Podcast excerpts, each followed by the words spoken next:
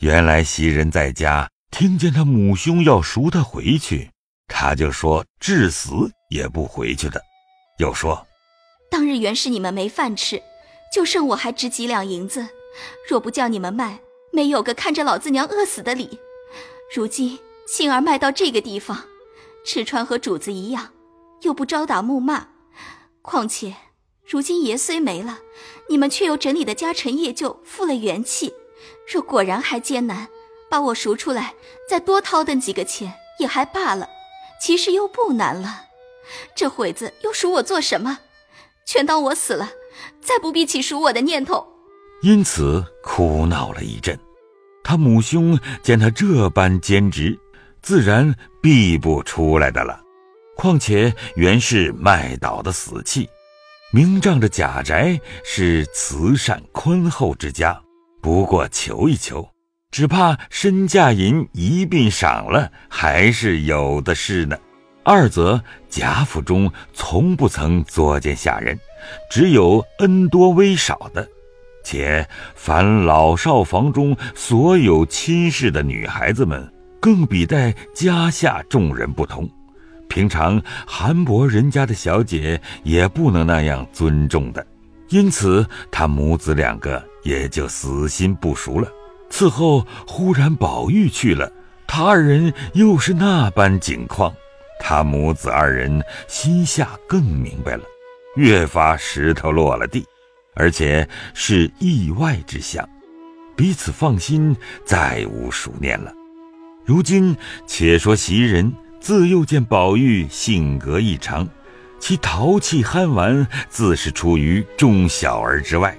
更有几件千奇百怪、口不能言的毛病，近来仗着祖母溺爱，父母亦不能十分严谨拘管，更觉放荡持纵、任性自情，最不喜无正。每欲劝时，料不能听。今日可巧有赎身之论，故先用片词以探其情。以压其气，然后好下真规。今见他默默睡去了，知其情有不忍，气已馁惰。自己原不想栗子吃的，只因怕为苏烙又生事故，亦如欠血之茶等事，是以假以栗子为由混过宝玉，不提就完了。于是命小丫头子们将栗子拿去吃了。自己来推宝玉，只见宝玉泪痕满面，袭人便笑道：“这有什么伤心的？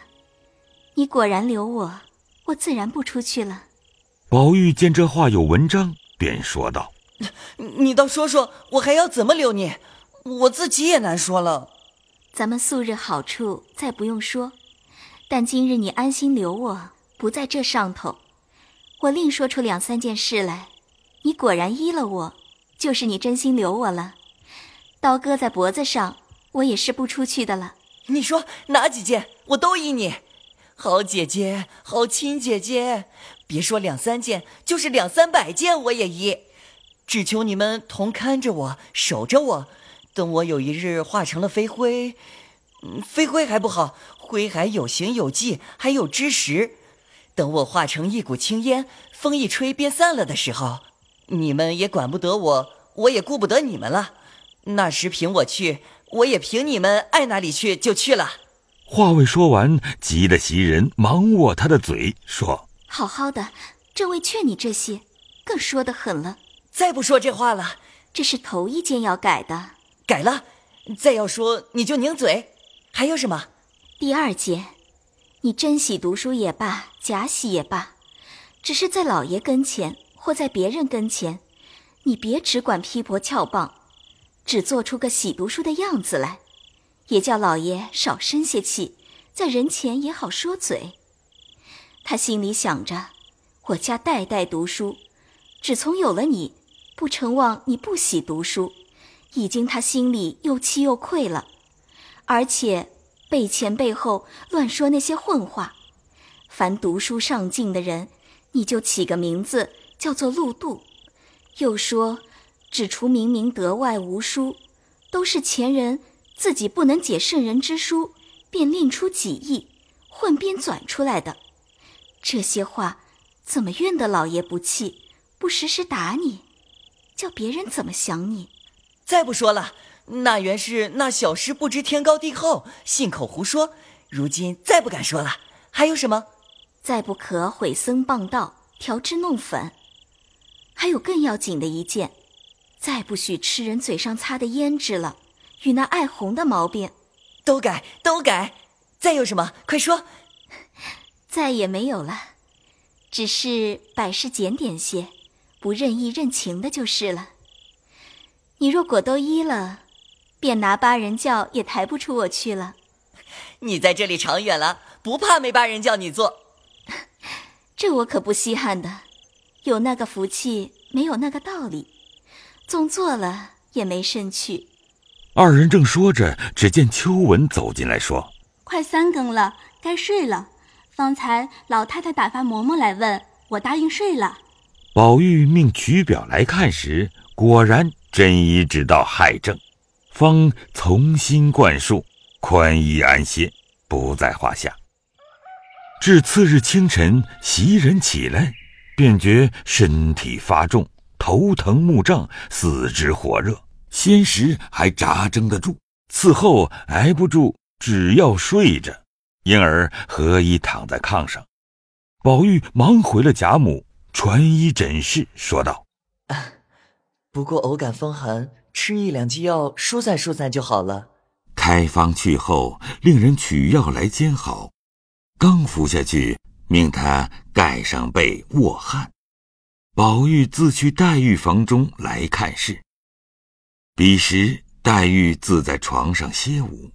丫鬟们皆出去自便，满屋内静悄悄的。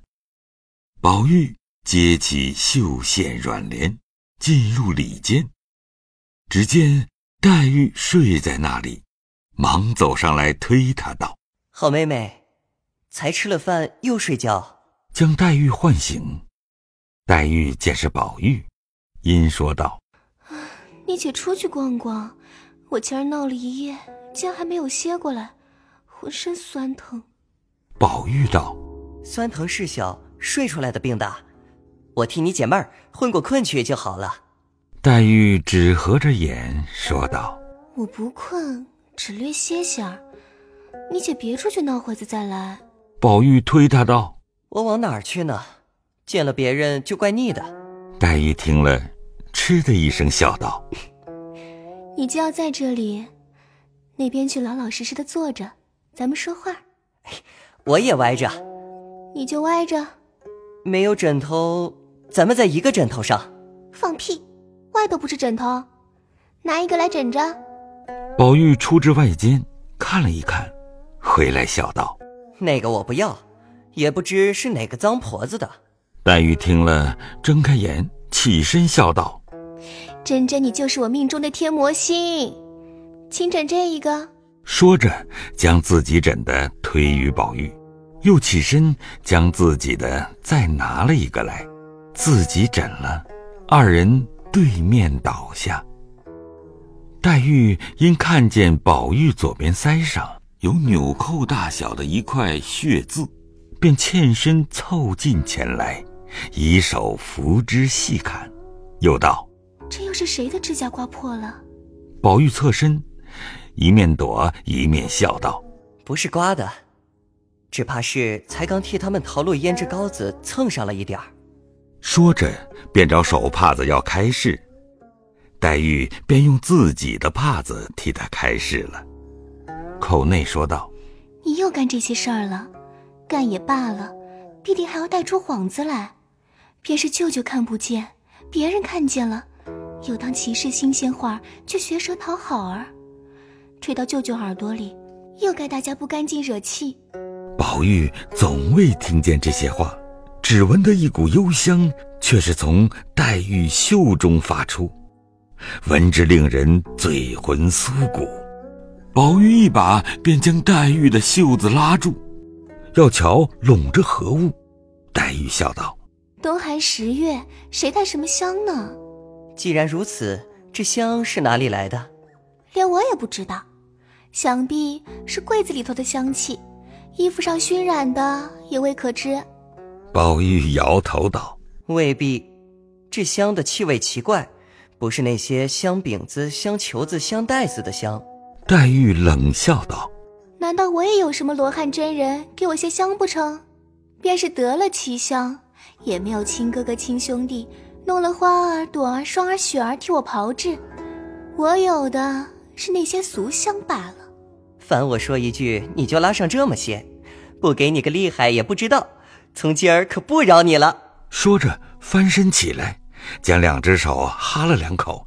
便伸手向黛玉胳肢窝内两肋下乱挠，黛玉素性触痒不禁，宝玉两手伸来乱挠，便笑得喘不过气来，口里说：“宝玉，你再挠我就挠了。”宝玉方住了手，笑问道：“你还说这些不说了？再不敢了。”一面礼并笑道：“我有奇香，你有暖香没有？”宝玉见问。一时解不来，因问什么暖香？黛玉点头叹笑道：“蠢材，蠢材！你有玉，人家就有金来配你；人家有冷香，你就没有暖香去配。方才求饶，如今更说狠了。”说着又去伸手，黛玉忙笑道：“哎呀，好哥哥，我可不敢了。”宝玉笑道：“饶便饶你，只把袖子我闻一闻。”说着，便拉了袖子拢在面上，纹个不住。黛玉夺了手道：“这可该去了。”宝玉笑道：“去，不能，咱们斯斯文文的躺着说话。”说着，复又倒下。黛玉也倒下，用手帕子盖上脸。宝玉有一搭没一搭的说些鬼话，黛玉只不理。宝玉问他几岁上京。路上见何景致古迹，扬州有何遗迹故事，土俗民风，黛玉只不答。宝玉只怕他睡出病来，便哄他道：“哎呦，你们扬州衙门里有一件大故事，你可知道？”黛玉见他说的郑重，且又正言厉色，只当是真事，因问：“什么事啊？”宝玉见问。便忍着笑，顺口周道：“扬州有一座岱山，山上有个林子洞。”哼，就是扯谎，自来也没听见这山。天下山水多着呢，你哪里知道这些不成？等我说完了，你再批评。你且说。林子洞里原来有群耗子精，那一年腊月初七日，老耗子生作议事，因说：“明日乃是腊八。”世上人都熬腊八粥，如今我们洞中果品短少，须得趁此打劫些来方妙。乃拔令箭一支，遣一能干的小号前去打听。一时小号回报，各处茶房打听已毕，唯有山下庙里果米最多。老号问：“米有几样？果有几品？”小号道。米豆成仓，不可胜计。果品有五种：一红枣，二栗子，三落花生，四菱角，五香芋。老号听了大喜，及时点号前去。乃拔令箭问：“谁去偷米？”一号便接令去偷米。又拔令箭问：“谁去偷豆？”又一号接令去偷豆，然后一一的都各领令去了。只剩了香玉一种，因又拔令箭问：“谁去偷香玉？”只见一个极小极弱的小号应道：“我愿去偷香玉。”老号兵众号见他这样，恐不安恋且怯懦无力，都不准他去。小号道：“我虽年小身弱，却是法术无边，口齿伶俐，计谋深远。”此去管比他们偷的还巧呢。众号忙问：“如何比他们巧呢？”小号道：“我不学他们直偷，我只摇身一变，也变成个香玉，滚在香玉堆里，使人看不出、听不见，却暗暗的用分身法搬运，渐渐的就搬运尽了，岂不比直偷硬取的巧些？”众号听了都道：“妙却妙，只是不知怎么个变法。你先变个，我们瞧瞧。”小号听了笑道：“这个不难，等我变来。”说毕，摇身说变，竟变了一个最标致美貌的一位小姐。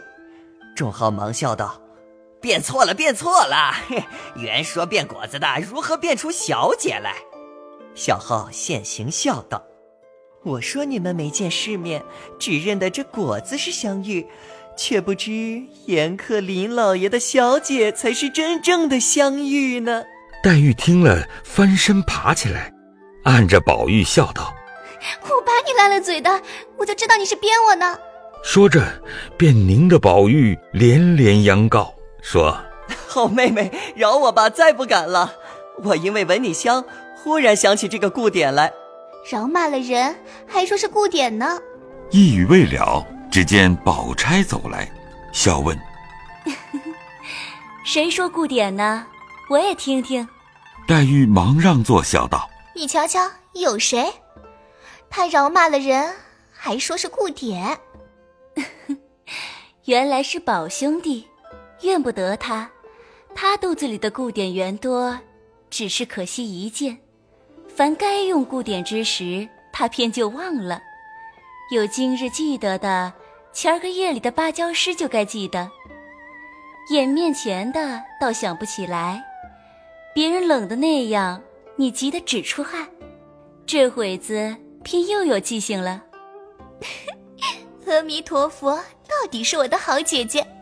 你一般也遇见对子了，可这一环一抱，不爽不错的。刚说到这里，只听宝玉房中一片声嚷，吵闹起来。